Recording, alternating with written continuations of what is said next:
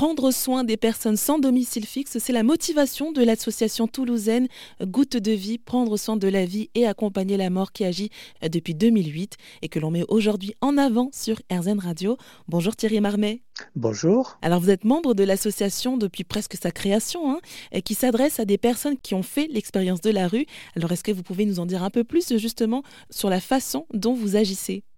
Alors, cette association a vu le jour effectivement en, 2008 hein, dans le contexte euh, d'obsèques euh, d'une personne euh, sans domicile fixe qui était morte à la rue et les travailleurs sociaux qui l'avaient accompagnée avaient trouvé assez sordide le fait qu'elle soit enterrée dans un cimetière de Toulouse, pratiquement dans un anonymat total. Et comme on avait connaissance qu'il y avait un collectif qui se préoccupait de cette question, les membres fondateurs de cette association ont décidé que à Toulouse aussi, on allait faire en sorte que ces personnes ne soient pas enterrées dans l'indifférence totale, sans respect du fait qu'elles font partie de notre communauté et surtout dans le respect de leur dignité. Et ça se passe de quelle façon justement au sein de l'association Goutte de Vie?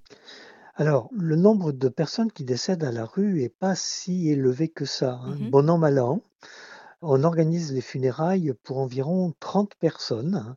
On est sollicité par tous les dispositifs qui s'occupent d'eux, que ce soit en termes d'équipes mobiles sociales pour les accompagner dans la rue, les différentes maraudes qui existent, mais aussi tous les établissements qui ont vu le jour pour essayer de les accueillir et de les sortir un petit peu de la rue. Et donc c'est pour ça que vous, donc vos deux axes, hein, je les répète, c'est prendre soin de la vie et accompagner la mort. Alors par rapport à ce premier axe, comment est-ce que vous justement vous les accompagnez? Ben, prendre soin de la vie. Alors moi, je suis médecin à la retraite et je suis celui qui, à Toulouse, a déployé tous les dispositifs de soins palliatifs.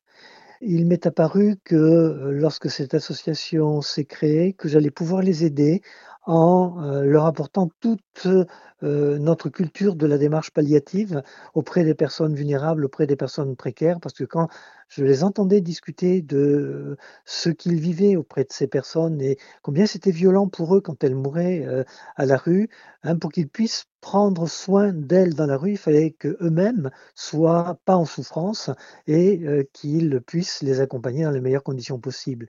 La deuxième facette de cette préoccupation, c'est que petit à petit, on a constaté que la moyenne d'âge de ceux qui mouraient euh, à la rue s'élevait progressivement. Depuis qu'on est créé, cette moyenne, a progressé de 5 ans. Et euh, donc, ça nous a amené à aider à la réflexion euh, sur le territoire pour trouver des alternatives pour que ces personnes soient dans des lieux où elles aient envie d'être jusqu'à ce qu'elles y meurent. Et c'est ainsi qu'on a réfléchi à des maisons relais, puis un établissement d'hébergement pour personnes âgées dépendantes qui aurait eu un secteur euh, dédié pour les personnes ayant l'expérience de la rue. Mais bon, pour des raisons de rejet du, PLU toulousain euh, et un recours sur notre permis de construire, pour l'instant, on n'a pas encore réussi à faire euh, aboutir cette partie-là du projet. Oui, donc vous voudriez des établissements avec du personnel sur place qualifié voilà, donc avoir à la fois des établissements type EHPAD pour accueillir les plus vieux, mais avec du personnel formé et des travailleurs sociaux qui ont l'habitude de les accompagner, et puis surtout d'essayer de pousser le plus loin possible ce que sont les maisons relais. Les maisons relais, c'est des établissements où les personnes SDF ou vulnérables ou isolées peuvent venir comme locataires, mais avec autour d'elles un dispositif qui les aide à vivre là et une organisation de ce lieu-là qui n'est pas fait sur euh, des règlements euh, imposés euh, par ceux qui gèrent les structures, mais construit avec les gens qui y habitent, ceux qui finalement s'avèrent être efficaces pour qu'ils choisissent de rester là et qui ne repartent pas dans l'errance, à la rue ou dans leurs addictions. Le, seul critère qui nous importe, hein, c'est que c'est que ce sont des personnes qui, à un moment de euh, leur vie ou actuellement euh, sont euh, sans domicile fixe, donc sont à la rue, ou ont été à la rue, ou sont vraiment dans des situations d'isolement et de vulnérabilité et de mmh. grande précarité. Et donc ça, ça, va, ça peut leur servir comme tremplin justement pour se réinsérer aussi? L'arrière-pensée, c'est celle-là. ou au moins retrouver un dispositif où le lien social sera plus facile parce que on voit bien ceux qui restent à la rue qu'ils sont attentifs à conserver du lien social. Il est assez exceptionnel qu'il n'y ait pas autour des personnes qui vivent à la rue il n'y a pas des gens qui les aient repérés, qui s'intéressent à eux, qui leur apportent de la lecture, qui leur apportent à manger, qui leur apportent des habits, euh, avec lesquels ils discutent. En tout cas, sur, sur l'agglomération toulousaine, on est souvent dans ce contexte-là. Mais c'est clair que si on les regroupe dans des lieux où ils sont en plus à l'abri euh, du froid, où ils ont la certitude qu'ils vont pouvoir accéder à une alimentation euh, plus normale, où on va être attentif par rapport à tous leurs problèmes de maladie et d'addiction, euh, ben, ça se passe un tout petit peu mieux pour eux. Et du reste, ils choisissent souvent d'y rester. Et par rapport à ce deuxième volet de l'association, donc accompagner la mort, euh, de quelle façon vous êtes impliqué? Alors, tous les dispositifs médico-sociaux qui sont en place sur notre territoire savent que l'on existe. Hein. et si la personne est vraiment isolée, ils vont nous contacter pour d'une part, les aider à voir si on ne peut pas retrouver des familles. Hein. Donc, il y a des services de police hein, qui sont chargés de ça, mais bon, à, Toulouse, c'est une cellule de, quatre officiers de police judiciaire et ils sont bien contents qu'on les aide aussi à faire ces recherches.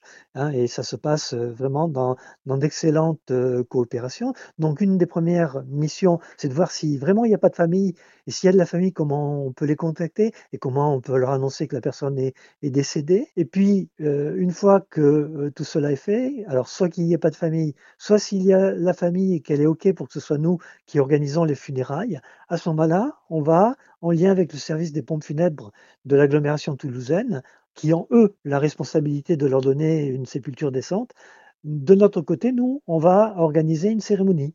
Alors cette cérémonie, euh, elle est à dimension variable. Si euh, la personne avait laissé des informations et des traces comme quoi elle avait quelques croyances, il peut y avoir euh, un officier du culte de son choix qui va venir donner un temps religieux à la cérémonie. Sinon, c'est laïque. On a été récupérer les copains à la rue, on les a amenés là, ils vont pouvoir lire des textes. Hein.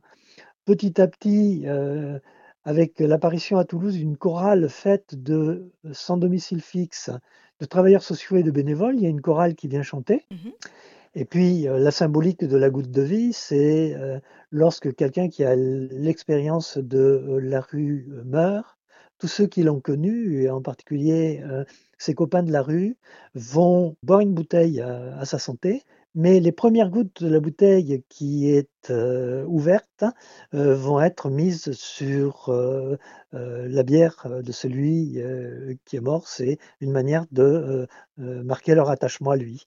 Et donc tout est fait pour que les personnes qui ont vécu dans la rue puissent avoir une fin de vie entourée. L'une des missions donc de l'association toulousaine Goutte de vie prendre soin de la vie et accompagner la mort. Merci Thierry Marmet d'être intervenu sur RZN Radio. Je rappelle que vous êtes membre de cette association. Merci de votre écoute.